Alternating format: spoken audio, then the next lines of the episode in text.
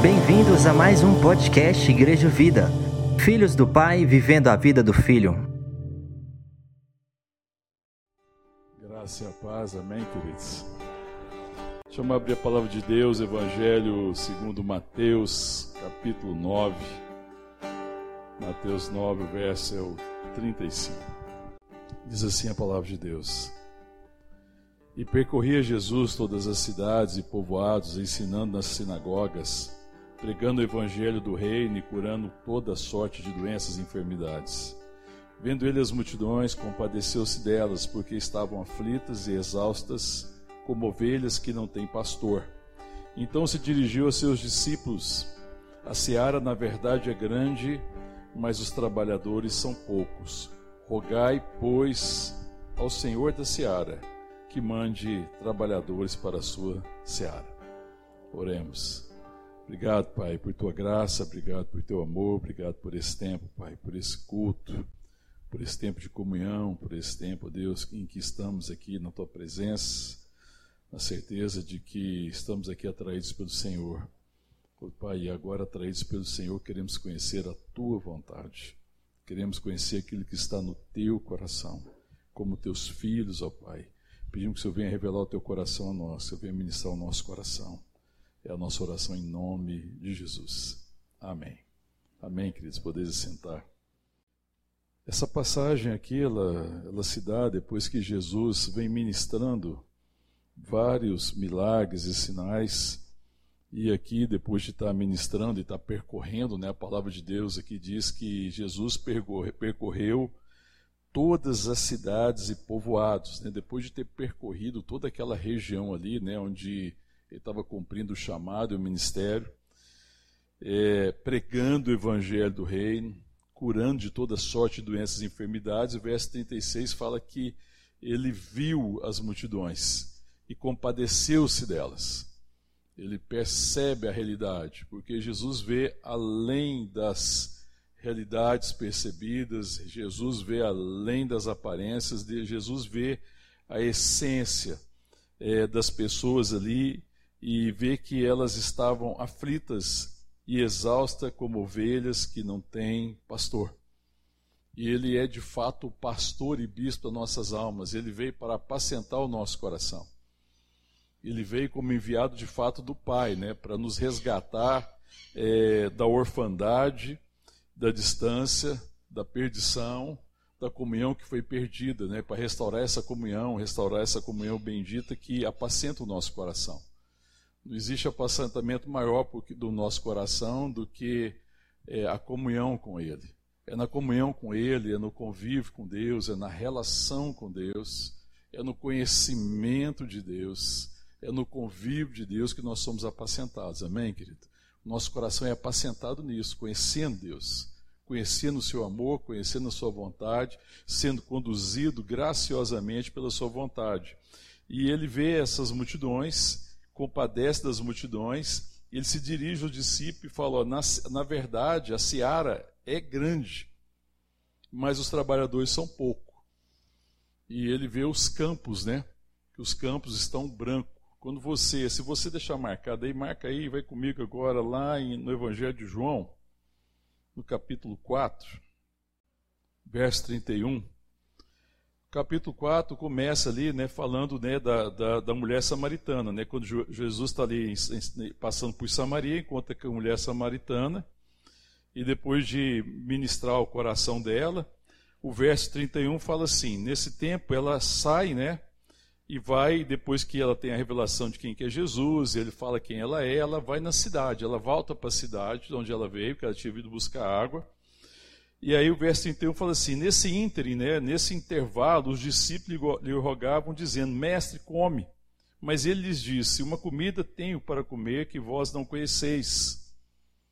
Diziam então os discípulos aos outros: Teria porventura alguém trazido o que comer? Disse-lhe Jesus: A minha comida consiste em fazer a vontade daquele que me enviou e realizar a sua obra. Não dizeis vós que ainda há quatro meses até a ceifa? Eu, porém, vos digo: erguei os olhos e vede os campos, já branquejam para a ceifa. o ceifeiro recebe desde já recompensa, e em tesouro o seu fruto para a vida eterna. E de Sarte se alegram tanto o semeador como o ceifeiro, pois no caso é verdadeiro o ditado: um é o semeador, o outro é o ceifeiro. Eu vos enviei para ceifar o que não semeaste, outros trabalharam e vós entraste no seu trabalho. Quando eles voltam, né, e, e, eles tinham ido buscar comida, e Jesus fica com a mulher, fica ali, e aí a mulher samaritana vem ali, ele ministra a, a, a mulher, e eles voltam, vem Jesus conversando com a mulher, né, admiram Jesus está conversando com a mulher samaritana. E quando ela vai para a cidade, nesse intervalo, eles chamam o mestre para comer. Jesus vem comer. E ele falou assim: Olha, uma comida eu tenho para comer. E a comida que ele queria comer, o que podia satisfazer seu coração, o que trazia sentido para ele, o que satisfazia o propósito do chamado de Jesus, era fazer a obra para a qual ele foi enviado. Enquanto eles estão falando da comida que resolve a questão física, enquanto eles estão falando das necessidades diárias, cotidianas que todos têm, Jesus está falando da necessidade mais profunda, da necessidade que ele tinha de cumprir um propósito, um chamado que isso fala da maturidade, de como filho de Deus, né? Conhecendo o Pai, conhecendo a vontade do Pai, ele é maduro para cumprir a vontade do Pai. E que essa era a comida que satisfazia ele. Sabia, a comida que satisfaz a nossa vida de fato, que traz sentido para a vida, é conhecer a vontade do Pai e fazer a vontade do Pai. É por isso que muitas vezes a gente fica muito perdido, muito desorientado, a vida parece um pouco sem sentido, porque a gente vive muito em torno de necessidades físicas e materiais. Ainda que elas sejam importantes, elas têm a sua importância, mas estão muito distantes né, da questão do sentido da vida. E Jesus está falando isso, né? Que falou: a minha comida consiste em fazer a vontade que me enviou e realizar a sua obra. O verso 34 fala de trabalhar de trabalhar naquilo que o pai deseja que ele trabalhe, né, que era é, testemunhar o pai. A palavra de Deus, lá no Evangelho de João, ele fala: Eu vos revelei o seu nome, eu dei a conhecer o seu nome, ele deu a conhecer os discípulos o nome de, de Deus. Qual que é o nome de Deus que ele deu a conhecer, irmãos? Pai. Abra o Pai. Os judeus tinham dificuldade de falar o nome de Deus. Mas ele veio revelar o Pai. O maior sentido era esse, porque Deus se dar a conhecer como Pai. Porque não é o conhecimento do poder de Deus, do que Deus poderia fazer, mas era o conhecimento da, da, daquilo da, para o qual Deus queria se revelar ao mundo, como Pai. Porque Deus nos criou para ser seus filhos. O apóstolo Paulo, na carta aos Efésios, ele fala que antes da fundação do mundo, nós somos chamados por Deus para sermos adotados como filhos por meio de Jesus. E fora disso, a vida não tem sentido. Então, Jesus veio revelar o Pai. E está trabalhando para revelar o Pai. E ele entende que o sentido da vida dele é revelar o Pai e então e que as pessoas precisam então da revelação do Pai. As pessoas precisam conhecer o Pai. O mundo precisa conhecer Deus como Pai. Porque as pessoas conhecem Deus de certa forma. Elas reconhecem que Deus existe, mas não conhecem a paternidade. A paternidade só por meio de Jesus. Amém, queridos? Porque ele veio se oferecer como oferta para que através do seu sacrifício conhecêssemos o Pai, o amor do Pai, e fôssemos redimidos. Amém, querido? Então a sede do mundo é de quê? O mundo tem sede de quê?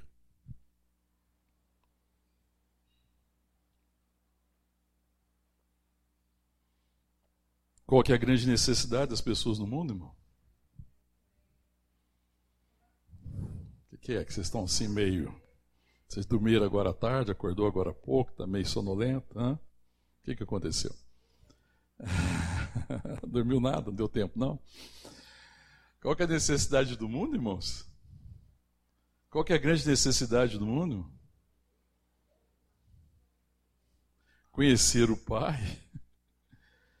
Conhecer o Pai, ser redimido, ser salvo, é a grande necessidade. Existem muitas necessidades que são necessidades periféricas, que elas dão sustentação à vida natural mas elas não dão sentido à vida. Então, a grande necessidade do ser humano não é aquele que sustenta a vida natural, mas é o que dá sentido à vida.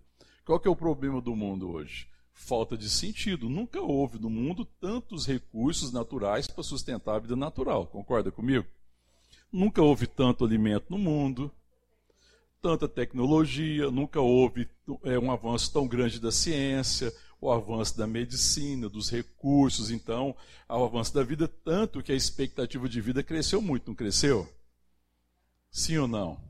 Glória a Deus que nós estamos vivendo, pelo menos eu estou vivendo esse tempo, que a expectativa é bem maior.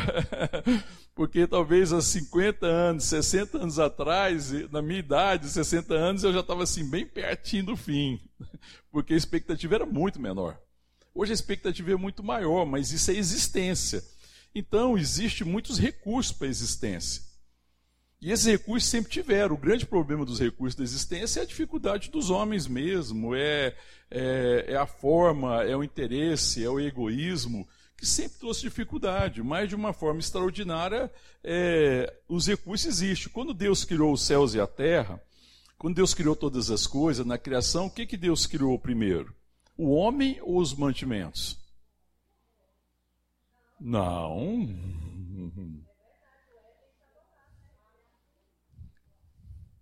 Quando Deus colocou o homem no Éden, no paraíso, estava tudo criado, querido.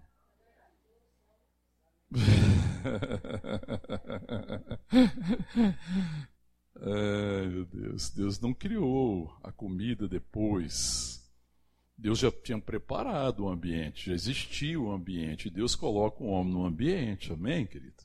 Deus já tinha, já existia a provisão. Sempre a provisão de Deus é assim. Deus não cria um problema, uma situação para ele ter que resolver depois. Ele cria os céus e a terra, ele prepara todas as coisas e ele cria o homem. Existia a provisão. Então a provisão para a existência natural sempre existiu ela pode ter chegado com mais abundância para uns, com menos abundância, com mais dificuldade. Existem alguns países, algumas nações que as pessoas têm um acesso maior à comida. O Brasil é privilegiado, amém, irmão? O Brasil, no ponto de vista de suporte à existência, tem um privilégio incrível. Você vai para algumas regiões do mundo que existe grande dificuldade. Você vai para algumas regiões da África que existe uma escassez muito grande de comida. O Brasil, além de produzir comida para toda a nação, nós somos quantos milhões de habitantes? Quem está mais atualizado? Quantos milhões de habitantes tem no Brasil? Não chega a 300, não, né? 240 por ali, por isso, né? 240, 250 no máximo milhões de habitantes. Está tendo um, um, recenseamento aí no momento, né? o IBGE está fazendo, logo a gente vai ter mais certeza. O Brasil produz hoje comida para um bilhão de pessoas. Um bi.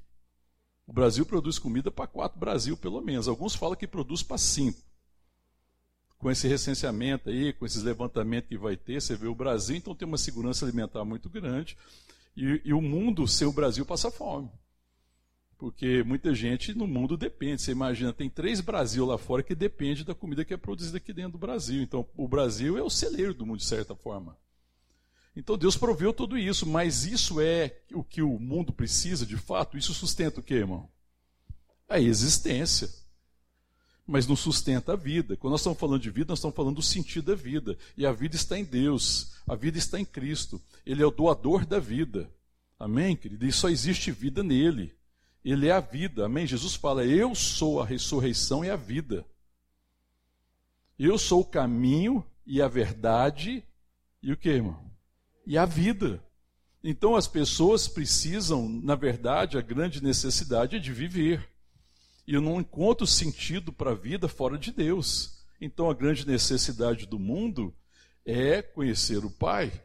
Então, quando nós trazemos isso para a realidade da igreja, vamos trazer agora para a nossa, para nossa realidade, povo de Deus, igreja, nós estamos trabalhando para quê? Quando nós pegamos o, o, todo o conjunto de, das obras, nossas obras, que Jesus falou, eu tenho uma obra para fazer, não é? Verso 34: Disse Jesus: A minha comida consiste em fazer a vontade daquele que me enviou e realizar a sua obra. Ele está trabalhando no trabalho que Deus chamou ele para fazer. Existe um trabalho. Deus está trabalhando no sentido que Deus está realizando a sua obra. Amém, querido? Qual a obra que Deus está realizando na terra? Redenção. Salvação. Ele está trabalhando na obra de Deus. A obra de Deus é redimir o perdido, resgatar os filhos perdidos, chamar eles a, a comunhão da igreja, que é o corpo de Cristo, e levá-los à maturidade para que eles sejam trabalhadores da seara de Deus. Então, o maior trabalho que nós temos que realizar não é o trabalho que, que sustenta a existência, mas é o trabalho que sustenta a vida. E às vezes a gente tem perdido a perspectiva. Então, toda profissão, todo trabalho que eu e você fazemos que ajuda a sustentar a existência é importante. Mas está muito distante de ser a obra de Deus, porque essa não é obra de Deus. Amém, querido? Está entendendo isso, irmão? Porque o trabalho que nós fazemos em sustentar a vida, no nosso trabalho cotidiano, seja lá o que faz, é tudo resultado já dessa provisão que Deus já colocou sobre a terra. Ela já existe, a provisão está aí. A gente vai trabalhando e as pessoas vão sendo abençoadas com esse trabalho que dão suporte à existência. Mas a grande obra, o grande chamado não é esse, é trabalhar na seara de Deus. E a seara de Deus são filhos é trabalhar para resgatar os filhos, as ovelhas perdidas. É esse o chamado da igreja. Então, a igreja precisa ser um lugar que prepara o que, irmão? Qual que tem que ser o lugar da igreja? Se para sustentar a existência, os locais, as empresas, os negócios, são coisas que preparam trabalhadores que vão produzir alguma coisa que é útil para a sociedade, que é útil para a existência, concorda? Então, são trabalhadores que trabalham de alguma forma, que dão sustentação à existência. Isso é o trabalho que as empresas, os negócios fazem e realizam. E tem sua importância, claro. É importante. Mas o trabalho de Deus não é esse. O trabalho de Deus é sustentar a vida. É chamar as pessoas para a vida. Então, a igreja tem que ser lugar de forjar o quê? Trabalhadores. A igreja é lugar de maturidade. O propósito da igreja é forjar homens e mulheres maduros que trabalham na seara do Senhor, que foram resgatados pela graça de Deus e que agora têm a sua vida resolvida em Deus que foram amados em Deus, que foram redimidos em Deus, que encontraram o sentido da vida, que agora sabem quem são, que nasceram de novo da água do Espírito, conhecem o seu destino, nasceram em Deus, porque quem nasce em Deus tem destino em Deus, amém, querido? Só tem destino em Deus quem nasceu em Deus, quem não nasceu em Deus não tem destino em Deus. Mas aqueles que nasceram de Deus, o destino em Deus. Então, meu destino é Deus, eu nasci dele, eu nasci da sua vontade, eu nasci é, da, da, da, sua intenção de, de separar para si uma família, um povo seu. Amém, querido? Pela obra da cruz, pela obra de Cristo Jesus, e agora ele está me chamando à maturidade. Então, entre a minha origem, Deus, e o meu destino, Deus, existe nesse, nesse entre destino, origem e destino, existe uma coisa chamada propósito. O propósito da minha vida tem a ver com a minha origem e com o meu destino. Amém, querido? Amém, querido? Ou você não sabe qual é o seu destino? Porque se a gente às vezes pensa a vida, que o nosso destino aqui na Terra é resolver questões da existência. Então, se eu trabalhar, se eu tiver uma certa condição financeira, se eu conseguir as coisas necessárias para a existência, se der para sobrar um pouquinho melhor, se eu conseguir abençoar a pessoa melhor, parece que eu estou cumprindo o meu destino, e parece que o meu destino é esse. E é incrível porque pessoas que alcançaram essa condição e estão aí, isso continua sem sentido. A vida continua sem sentido. Isso não pode ser o destino nosso, amém, queridos? O nosso destino não é esse. O nosso destino não é assim, não. Vou trabalhar, vou ralar, vou dedicar, eu vou desenvolver uma vida profissional, seja lá qual for, honesta, obviamente, e vou ser abençoado por isso, vou abençoar algumas pessoas, eu cumpri o destino e a minha vida está isso, agora eu aposento e está tudo resolvido, irmão. Se fosse assim, não existia tanta falta de sentido no mundo. Você encontra a maioria das pessoas que você encontra que estão bem tranquilas quanto a isso, elas estão lutando com o sentido da existência. Porque isso não cumpre o propósito da vida. Amém? A mesma coisa como igreja, Deus tem nos chamado né, para sermos trabalhadores. E, e, aqui, quando ele fala aos discípulos, eles têm grande dificuldade, porque ele fala assim: olha o verso 35, não dizeis vós que ainda há quatro meses até a ceifa? Porque naquela época, então, que Jesus estava ali, na, na, naquele lugar ali em Samaria, faltava quatro meses até a ceifa. Então, quando eu penso em quatro meses até a ceifa, e eu acho que o trigo, o tempo do trigo, eu não conheço muito, né? apesar da experiência com agronegócio, o tempo do trigo eu acho que é mais ou menos quase quatro meses. Ah, o milho é 100 dias, você está cortando milho para pamonha. Se for para colher grão, vai um pouquinho mais, 150 dias você colhe o grão. O milho, deve, os trigo deve ser por aí, até porque ele é de porte muito mais baixo que o milho, eu não parei para analisar. Então, a, a, quando eles estão ali, na verdade, os campos não mostravam nenhum sinal praticamente de que estavam plantados, mas eles estavam plantados. Porque ele fala assim: está vendo? Vocês estão olhando para os campos, não falam que falta quatro meses para a ceifa, que é a colheita, falta quatro meses para a colheita. Então, se faltava quatro meses para a colheita, então eu olhava para a terra e a terra não dava sinal nem da planta, provavelmente, ou então a planta estava muito no começo. Mas eu acho que, pelo que Jesus fala, eles não tinham sinal de nada. O campo tinha sido plantado naqueles dias. Provavelmente, quando Jesus fala com eles, o campo tinha sido plantado. Então, quando você passa num campo que acabou de plantar, você vê algum sinal de vida ali? Nada. Não tinha nada. O máximo que ele via é que a terra tinha sido cultivada. Você ia ver o risco ali de onde eles plantaram, você ia perceber que aquela terra sofreu algum trato cultural, mas não tinha sinal de nada. Mas tinha uma coisa lá que faz a diferença. O que, que tinha lá na terra, irmão? A semente. A semente estava lá. Ainda que eles não pudessem ver o potencial de vida, o poder da vida estava ali, a semente estava ali. Era questão de tempo para aquela semente que estava na terra germinasse, crescesse, produzisse o fruto, amadurecesse e fosse colhida. E aí o que, que ele fala para eles? Olha, está vendo? Vocês estão olhando e vocês acham que faltam quatro meses para a cepa. Eu, porém, vos digo: erguei os olhos e vejo os campos, pois já branquejam para ceifa. E eles devem ter ficado assustados, não deve? Eles olharam assim e falaram assim: Jesus, o que, que você comeu? O que, que trouxeram para você comer aí? Você não está bem, não, porque nós estamos olhando para o campo, não tem nada. Tem uma terra ali, ó, provavelmente preparada, mas não tem nada. Ele falou assim: levante os olhos e vede, porque os campos já estão brancos. Porque eles não estavam conseguindo perceber o que, irmão? O que, que eles precisavam enxergar os discípulos? Os discípulos tinham o seu olhar muito fixado o quê? nas coisas naturais, naquilo que dá sentido para a vida natural, naquilo que suporta a vida natural. Mas ele não estava falando disso. Ele estava falando de existência, ele estava falando da vida. Então, levante os olhos e vejam além e percebam: os campos estão brancos. Quem eram os campos brancos, irmão? O que era campo branco?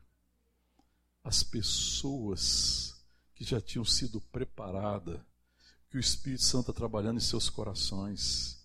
A semente já tinha sido lançada. A semente é a palavra de Deus. Tanto que ele fala: olha, o que ele diz aqui no verso 33: o ceifeiro recebe desde já a recompensa e em tesouro o seu fruto para a vida eterna. De Sarte se alegram também quem? Tanto o semeador como o ceifeiro. Pois nesse caso é verdadeiro ditado: um é o semeador, o outro é o ceifeiro. Verso 38: Eu vos enviei para ceifar o que vocês não semearam, outros trabalharam, e vocês entrassem no seu trabalho. Sabe que é incrível isso, porque ele está falando da alegria que tem quem semeia e quem colhe. Porque muitas vezes o que semeia não é o mesmo que colhe. Um é o semeador, o outro é o que colhe, mas na colheita ambos se alegram, porque ambos estão vendo o fruto do seu trabalho. Estão vendo o resultado do trabalho. E esse resultado do trabalho não é o trabalho de uma pessoa, é o trabalho de muitas pessoas. E ele fala: olha, nesse caso é verdadeiro ditado. Um é o que semeia, outro é o que colhe. Vocês entraram para colher num campo que vocês não semearam. E ele, claro que ele está falando de tudo que foi semeado na vida daquele povo que estava ali, do Israel que estava ali, que tinha sido já semeado pelas palavras, pelo Antigo Testamento, pelas profecias, pelas profecias a respeito do Cristo, do Messias. Essa palavra já tinha sido semeada. Quem são os semeadores, irmãos? São os profetas. São os homens e mulheres que falaram da palavra. São os homens e mulheres que profetizaram. Mas foram os homens e mulheres também que creram. E que, porque creram, ele falava da esperança do Messias, da esperança da vinda do Filho de Deus, que havia de redimir o povo. Eles são semeadores, eles estão semeando nesse campo há, ó, há muito tempo. E as pessoas não enxergam. Deus está semeando no coração daquele povo, significava que estava semeando há muito tempo. Você olhava e você não percebia, mas a semente estava lá. Então, o que eles não conseguiam perceber é que aqueles corações estavam maduros para serem alcançados agora por eles. Vocês vão entrar num campo que vocês não semearam. E quem é que estava semeando agora? Quem que ia falar agora mais profundamente da semeadura? Quem semeou, irmão? A semente definitiva. Jesus, na sua morte, semeou a vida. No seu sacrifício, Jesus semeou a vida. E aí ele está ensinando para os discípulos, porque os discípulos iam entender que no sacrifício de Jesus ele tinha semeado a vida. Um é o semeador. Quem semeou, quem se deu foi Cristo. Nós não somos, nesse sentido, o semeador da vida, porque é Cristo. Mas nós também podemos ser aqueles que semeiam a palavra. Mas ele está falando que mais do que isso, os campos já estão brancos. As pessoas precisam ser alcançadas. E não, nós temos que olhar para em torno de nós, levantar os nossos olhos, ou seja, tira os olhos da perspectiva da existência. Vocês andam muito olhando para a perspectiva da existência. A existência está consumindo a vida de vocês. Levante os olhos e vejam na perspectiva da vida. Os campos estão brancos. Amém, querido? Essa é uma palavra para a igreja. Amém, querido? Os campos estão brancos. Nós vamos entrar para semear num campo, perdão, para colher num campo que nós não semeamos. Amém? Mas que Deus está semeando. Talvez a gente talvez seja também nessa perspectiva semeadores e outros vão colher. Então eu vejo duas perspectivas. Existe a perspectiva dos campos que já estão brancos. E que Deus está falando, levante os olhos, os campos estão brancos. Amém? Mas existe uma outra perspectiva nós também somos os semeadores que estão semeando agora para os outros que vão colher amanhã. Amém, querido? E se eu e você colhemos agora, é porque alguém semeou. Nós entramos na semeadura de outros. Mas à medida que também nós semeamos como igreja, outros vão entrar na semeadura que nós fizemos. De Sarte, todos dois se alegram. Amém? Aleluia. Aí eu queria trazer é, isso aqui para dentro da realidade da igreja é, dentro do que Jesus fala para os discípulos aqui, quando ele fala: olha, levante os, os olhos, porque é, os campos já estão brancos. E ele olha para os seus discípulos, lá no, nós lemos em Mateus 9, ele vê nas multidões, ele dirige os discípulos e fala: a seara é grande, o problema são os trabalhadores. Então, a igreja sempre vive um problema não é de muitas de ter muitas ovelhas. O problema da igreja não é falta de ovelhas, o problema da igreja não é que a seara é pequena. Porque às vezes a gente fala assim, Senhor, mas a seara parece que é pequena. Parece que as pessoas não estão interessadas no evangelho. Parece que as pessoas não querem ouvir falar a respeito de Cristo. Parece que o mundo não tem o menor interesse por isso. A gente olha muito para essa perspectiva da existência e, e, as pessoas estão embriagadas. Irmãos, entendam uma coisa: Satanás está enganando as pessoas desse mundo. E elas estão embriagadas, sendo entretidas por Satanás. Não se engane, a grande necessidade das pessoas é conhecer o Pai. A grande necessidade do mundo é conhecer o Filho de Deus, é ser salvo e ser redimido. Essa é a grande necessidade. Mas Satanás é muito sagaz. Nós vivemos a era do entretenimento. Já percebeu isso? É a era da distração. E às vezes, quando a pessoa quer fugir do problema, o que, é que ela faz, muitas vezes? Arruma uma distração. Em certo sentido, você se distrair de um problema não é ruim. Mas a questão que eu estou falando de, de distrair as pessoas da realidade que elas estão mortas e perdidas. E que a esperança delas está em Jesus. E a igreja às vezes fica adormecida porque a gente acha que não. Não tem campo para mim trabalhar. Eu olho para o campo, aí. Cadê o campo? eu não vejo nada maduro. Como é que eu vou sair para colher?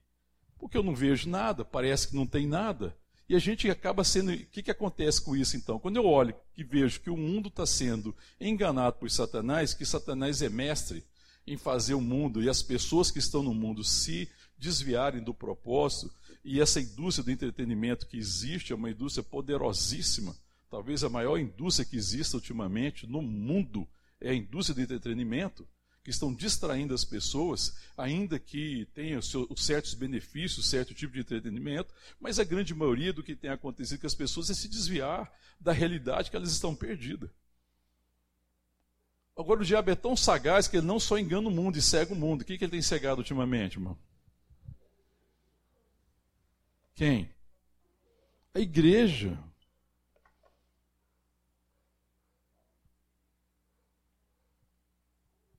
E como é que ele mantém a igreja cega? A igreja deixa de olhar para fora. A igreja deixa de olhar para os campos que estão brancos. A igreja fica olhando pensando que não tem nada lá, que os campos não estão brancos. Como é que ele mantém a igreja cega? Olhando para o umbigo, pensando em mim, vivendo fundado somente nas minhas necessidades nos meus interesses, vivendo por meu interesse. E aí, achando inclusive que a igreja tem que existir para o meu interesse, que Deus existe por causa do meu interesse, que as pessoas existem por causa do meu interesse. Aí é gente que nunca é curada das suas carências, porque é um processo que alimenta a carência. Se o ambiente é o ambiente que, que, existe por causa de você, te mantém na maturidade. O problema da igreja hoje é a imaturidade. A igreja não se torna madura para assumir o compromisso de trabalhar e fazer a obra de Deus. Porque trabalhar na seara de Deus é coisa para gente madura. Amém? Ou misericórdia? Porque a gente tem dificuldade. E a gente às vezes não percebe que, apesar da igreja ser um lugar onde você deve abençoar as pessoas nas suas necessidades, isso é apenas o começo. Isso não pode ser a tônica da igreja. Numa casa, os pais devem cuidar das necessidades dos seus filhos. Sim ou não? Sim. É necessário, é uma questão da existência. Mas vem cá, você quer filhos bem cuidados ou você quer pessoas que têm caráter? Tem pessoas que vão ser maduras, vão ser pessoas que vão se tornar pessoas adultas responsáveis, que vão assumir a responsabilidade? Ou será que tem algum pai ou uma mãe que deseja ter filho imaturo a vida inteira na sua casa?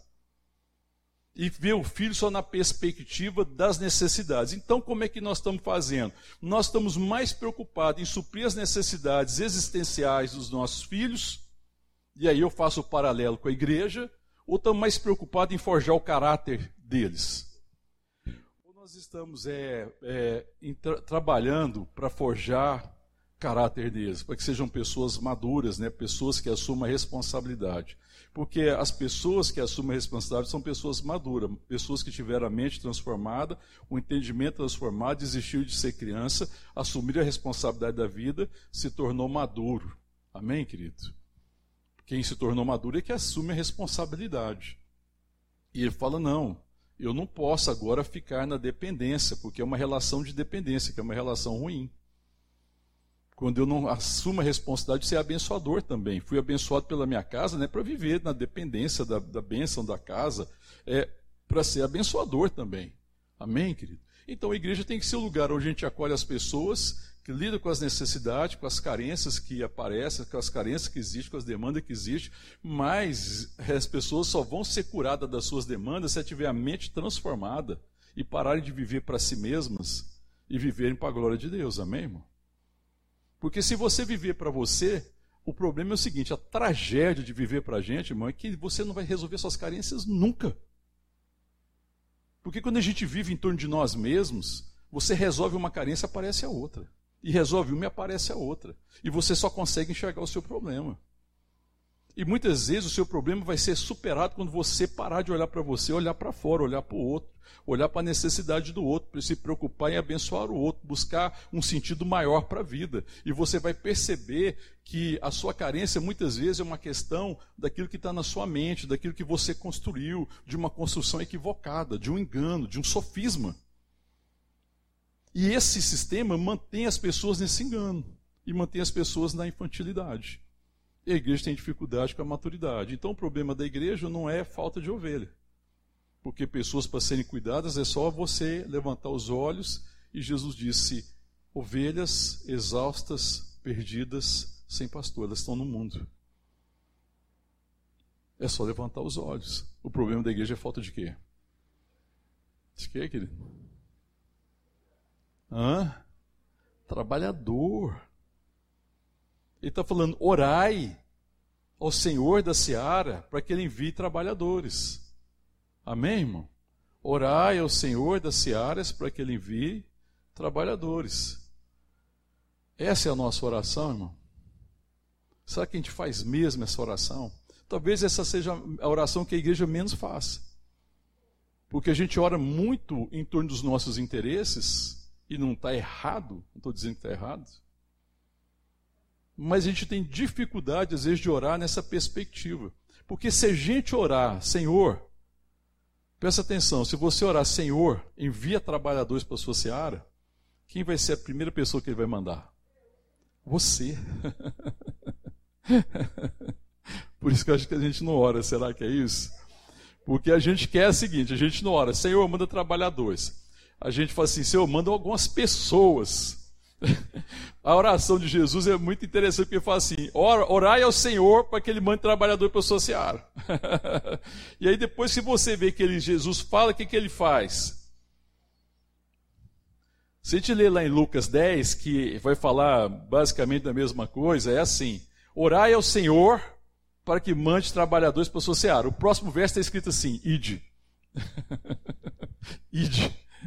Então você tem que interceder como quem se inclui, entendeu? Porque às vezes a gente intercede para que Deus faça através da vida do outro. Eu quero que Deus faça na igreja através da vida do, meu, do outro. Eu quero que Deus leve as pessoas à maturidade na igreja, mas eu me excluo. Eu gostaria, você gostaria de ter uma igreja mais madura? Ah, todo mundo gostaria, mas você se inclui na oração, Senhor, oh Deus, leva a igreja do Senhor nessa geração a ser uma igreja madura. E eis-me aqui, Senhor. Você se inclui. Porque a gente quer que a igreja seja madura e abençoadora, mas às vezes a gente não se inclui, porque a gente quer uma igreja madura e abençoadora para me abençoar, na perspectiva de criança, e não na perspectiva de gente madura, que deseja que a igreja seja madura e que se inclua. Então eu tenho que interceder não como alguém que se exclui, mas interceder como alguém que se inclui. Porque quando você fala assim, Deus abençoa fulano, você ora intercedendo por alguém e falando, Senhor, inclusive eu me incluo nessa intercessão. Envia alguém na casa do meu irmão e fala assim, Deus, eu estou aqui. Mas a gente quer que Deus manda outra pessoa. E se não for, meu Deus, não tinha ninguém para ir lá. Aí você. Será que Deus não, permitiu que você percebesse a necessidade porque Ele estava exatamente querendo te enviar? Percebe a dificuldade às vezes que nós temos? Porque a gente não ora assim dessa forma, como alguém que se inclui. E a gente tem dificuldade então em crescer em maturidade. Irmão, quando Jesus fala assim, orai ao Senhor da seara, para que Ele envie trabalhadores para a sua seara, a primeira pessoa que está incluído como resposta dessa oração sou eu. Quando falo, Deus, eu quero crescer em maturidade. Cura-me da minha imaturidade. Porque a gente às vezes não quer ser curado da imaturidade, porque a gente acha que tem que ser suprido em necessidades, certo? Todavia, muitas das ditas necessidades e carências são apenas imaturidade e seriam curadas se eu alcançasse maturidade. Só que eu quero é, é, é a solução das minhas carências. E não percebo que o motivo das minhas carências é imaturidade. Mas se eu me entregasse à maturidade e me rendesse à vontade de Deus, eu provavelmente a grande maioria das minhas carências teriam sido resolvidas. E aquelas que não se resolvessem, à medida que eu assumisse a maturidade, Deus daria graça. Amém, irmão? Mas a gente tem a tendência de pensar em nós, de pensar que as coisas existem em nosso favor. Aí agora quero que você olhe comigo, Efésios capítulo 4. Efésios 4, verso 11 diz assim: Efésios capítulo 4, verso 11: E ele, Jesus, mesmo concedeu uns para apóstolos, outros para profetas, outros para evangelistas e outros para pastores e mestres. Então, Deus concedeu, né? Cristo concedeu, o Espírito Santo concedeu à igreja, porque ele está falando que foi concedido à igreja. O que foi concedido à igreja? Verso 11, irmão. Apóstolos, profetas, evangelistas, pastores e mestres. Com o propósito, qual o motivo? O que o verso 12 responde. Qual o motivo? Para o aperfeiçoamento de quem? Dos santos, para que os santos desempenhem o quê? O seu serviço, o seu trabalho. Então, o ministério apostólico, pastoral, de evangelista, pastoral e de mestre foi concedido à igreja para que a igreja seja aperfeiçoada e, sendo aperfeiçoada, cumpra o seu trabalho. Amém, querido? É por isso que foi, foi mandado dos ministérios. Olha bem, continuando. Para edificação de quem? Do corpo de Cristo. Ou seja, levar a maturidade. Olha o verso 13. Até quando? Até que todos. Quem é que tem que chegar aí? Todos. Até que todos cheguem ao quê? A unidade da fé e do pleno conhecimento do Filho de Deus, a perfeita varonilidade. Algumas traduções, a maturidade. A perfeita varonilidade fala de maduro. Quando ele fala de perfeita varonilidade, isso significa homem maduro.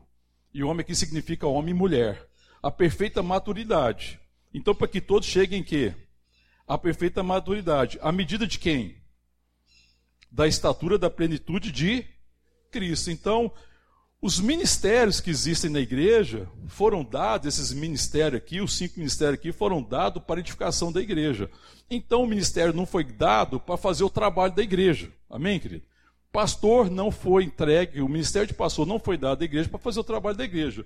O, o, profe, ministério, o, o ministério do profeta não foi dado à igreja para fazer o trabalho da igreja. O evangelista não foi dado para fazer o trabalho da igreja. O mestre não foi dado para fazer o trabalho da igreja, mas foi para fazer o quê? Para levar a igreja aonde? A maturidade. Para a edificação do corpo. Para que a igreja, sendo madura, cumpra o seu trabalho, a sua vocação e cumpra o seu chamado. Mas é assim que acontece na igreja do Senhor Jesus ultimamente, irmão. Não que você pensa na igreja geral. Como é que as pessoas vejam? Quem é que tem que trabalhar? Pastores, os líderes, os mestres, os profetas, é eles que têm que trabalhar. Então a gente tem uma relação seguinte: no geral é o seguinte, pastor, líder, é, os líderes da igreja em geral, esse ministério ele está na igreja para prestar um serviço para a igreja. Então quando eu precisar do pastor, eu tenho um pastor. Quando eu precisar do evangelista, eu tenho evangelista. Quando eu precisar de um profeta, eu tenho um profeta. Quando eu precisar de um mestre, eu tenho um mestre. Então é uma relação de prestação de serviço. Então, aí a igreja tem um monte de gente, tem muita gente, e aí tem um número reduzido de pessoas que têm o um ministério. O ministério tem que dar conta de todo o trabalho da igreja. Tem sentido isso? Tem sentido ou não? Nenhum. Mas é o que acontece. É a imaturidade da igreja. Porque quer exigir a prestação de serviço. Porque o Satanás mente para as pessoas que alguns ministérios, que algumas pessoas foram levantadas para prestar um serviço. E algumas igrejas caem nesse engano. Infelizmente, muitas pessoas caem nesse engano. Infelizmente, muitos pastores caem nesse engano. E é por isso que tem muito pastor adoecido, na cama, desistindo da vida, em crise, deprimido. Porque não dá conta, ué. Porque é uma coisa insustentável. É por isso que para família de muito pastor, igreja não tem o menor sentido, irmão. Existe uma crise na família de muitos pastores no meio da igreja evangélica brasileira. Porque não tem o menor sentido a igreja para eles. A igreja se tornou o verdadeiro inferno da família deles.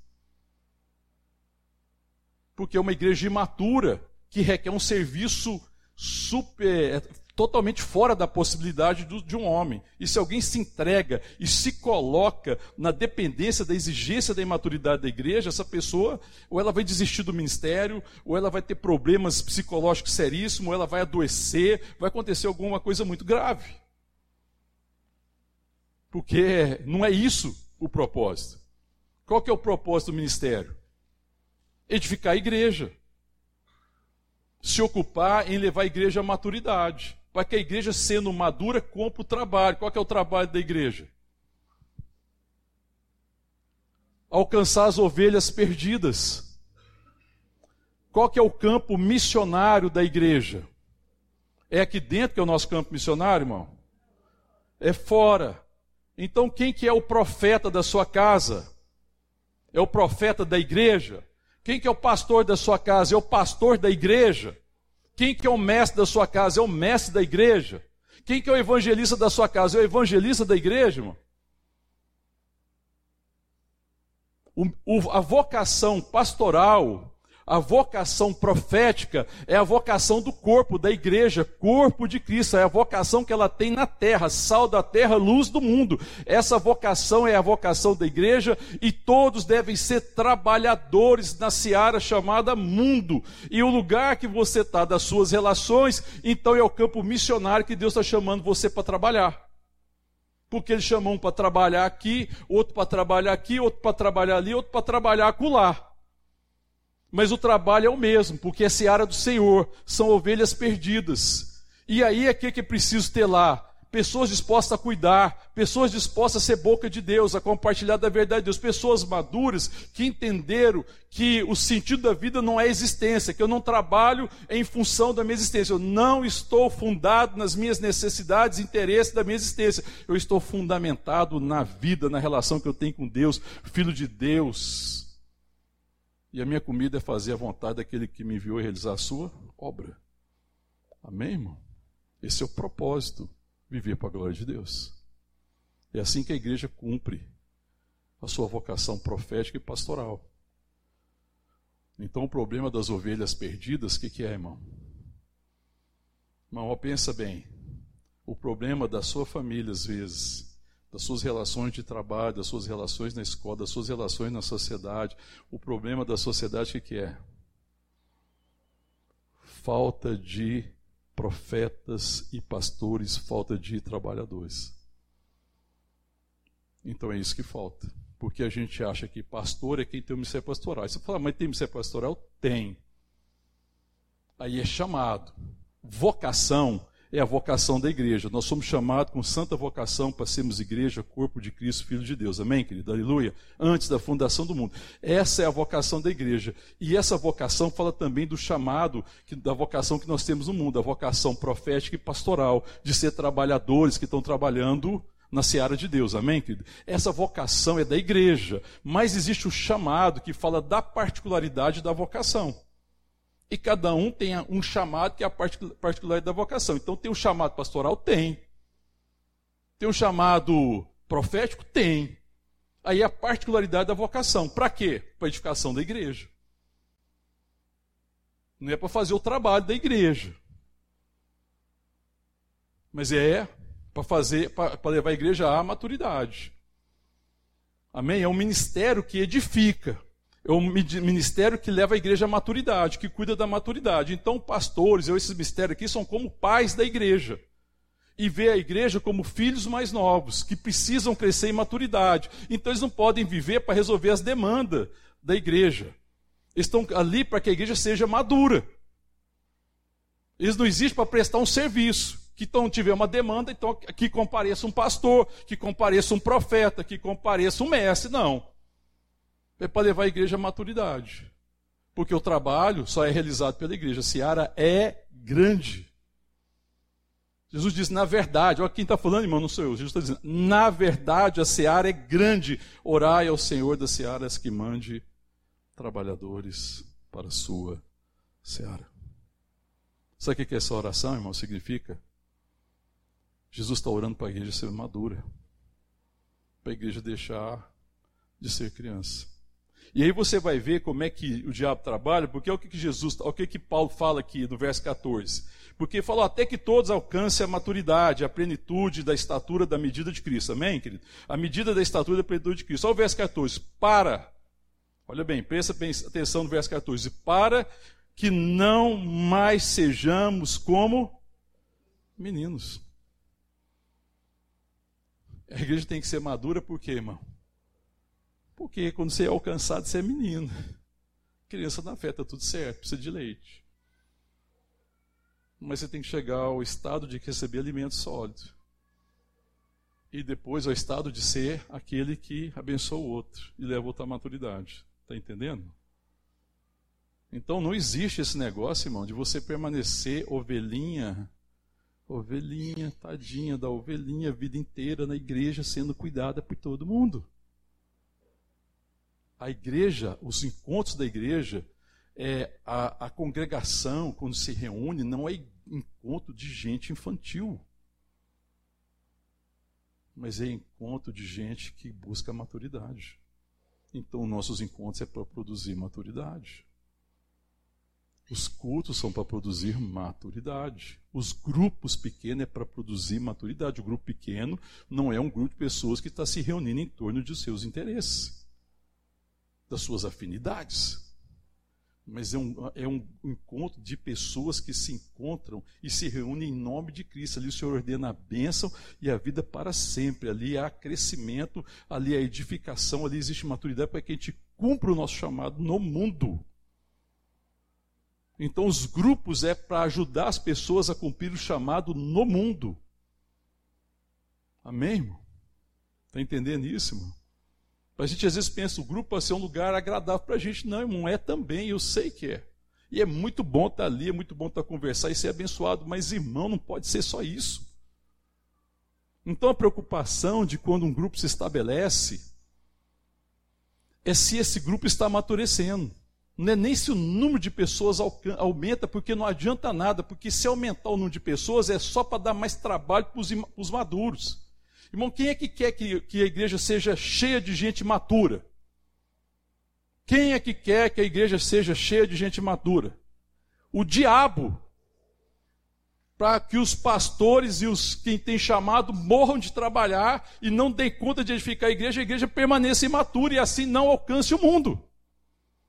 É o diabo que quer. Agora a vontade de Deus é que a igreja seja madura, porque as ovelhas perdidas estão lá fora. O encontro da igreja é aqueles que foram alcançados pela graça de Deus, que podem ser ainda criança na fé, mas que estão aqui para crescer. Então, o ambiente da igreja tem que ser um ambiente que desafia as pessoas à maturidade. Não pode ser um ambiente que promove a infantilidade. Não pode ser um ambiente que promove ser, continuar sendo criança. Porque Paulo está falando, para que vocês não sejam mais como meninos, agitados de um lado para o outro, levados ao retor por todo o vento de doutrina, pela artimanha dos homens, pela astúcia com que induzem ao erro. Está falando de quê? Do engano que existe. Mas que vocês sejam gente madura. Amém, querido? E aí ele fala, verso 15: Mas seguindo a verdade, em amor, cresçamos. Cresçamos, irmão. Em tudo naquele que é a cabeça, Cristo. Então, os nossos encontros é a oportunidade bendita e maravilhosa de levar todos nós à maturidade, para que nós sejamos trabalhadores. E você vai trabalhar não é na igreja, é no mundo. Jesus está no mundo fazendo a obra do Pai alcançando as ovelhas perdidas. Então, a igreja é o lugar em que você forma trabalhadores, é o lugar de maturidade, é o lugar de acolhimento, é o lugar de graça, de bênção de verdade, onde nós cresçamos, crescemos em amor em verdade, para sermos pessoas maduras para cumprir a nossa vocação no mundo. Amém, irmão? Então, na igreja, nós nos reunimos para que a gente é, vá promovendo isso. E não tem problema ter infantilidade. Porque é natural que haja infantilidade. Não tem problema que tenha necessidade. Porque existem necessidades. O problema é permanecer na infantilidade e só em torno das necessidades. Está errado. Não tem sentido, entendeu, irmão? Não tem sentido. Então Jesus está falando: orai, ao Senhor da seara para que ele mande trabalhadores para a sua seara. Então significa, orem para que vocês sejam um povo maduro, que a igreja seja uma igreja madura, que os seus encontros promovam a maturidade, que nos encontros Deus ordene a sua bênção. Maturidade é bênção. Conhecer o Senhor é bênção. Ter a mente transformada, ter a mente de filho, entender o propósito o chamado da vida é bênção. Para que você escupe o seu propósito no mundo para a glória de Deus, porque no, o propósito do nosso chamado é a glória de Deus. Entre origem e destino que nós falamos, entre o chamado, a vocação e o destino que nós tivemos definitivamente em Deus, existe o propósito. O propósito da minha vida e da sua é a glória de Deus. O propósito da igreja é a glória de Deus. Porque nós não somos dessa terra, nós somos peregrino em terra estrangeira, a nossa pátria celestial. Então não estou aqui para construir o meu reino, mas eu estou aqui trabalhando no reino de Deus e vou falar uma coisa para você, irmão. No reino de Deus só tem trabalhadores. No reino de Deus não tem empregado, não tem prestador de serviço. Então, se esqueça dessa ideia de que existe gente no reino que é empregado, está prestando serviço para os outros. Não existe isso. Porque se existisse empregado, existia gente que foi contratar o serviço, está tudo errado. Mas no reino de Deus existem trabalhadores, não existe outra perspectiva. Ou você já é um trabalhador maduro e está ensinando outros, ou você está no processo de crescer e ser transformado para você ser um trabalhador no mundo. Tem sentido, irmão? Alguém ir para a faculdade e ficar a vida inteira na faculdade? Quem fez faculdade ou segundo grau aqui? Quem fez? Você ficou doido para fazer o quê? Pegar o quê? E ó, trabalhar, né? Tem sentido, irmão? Você está na igreja há 30 anos e até agora não pegou o diploma de trabalhador? Pelo amor de Deus, socorro. Quem dá conta do negócio desse? Para para você pensar, irmão. A igreja fica parecendo uma universidade que ninguém forma. E que os professores já estão ficando gagá. Mas a classe é a mesma. Aí você chega lá na classe lá, tem aluno, tem. Eu falei assim, mas tem 30 anos aqui ainda de aquela primeira aula que eu dei para você, hein? Brincadeira. Meu Deus, irmão, na faculdade é cinco anos normalmente, né? Quatro, cinco, seis anos, conforme o tempo que a pessoa tiver, quer dizer, não pode pegar todos os créditos e tal. Rapaz, mas a coisa que você quer na faculdade é sair trabalhar. Porque você entra lá para o quê? Para ser capacitado, para ser um trabalhador naquela profissão, tá tudo certo. Mas na igreja a gente pensa, não, eu posso ficar aqui 10 anos, 20 anos, 30 anos, até hoje não formou.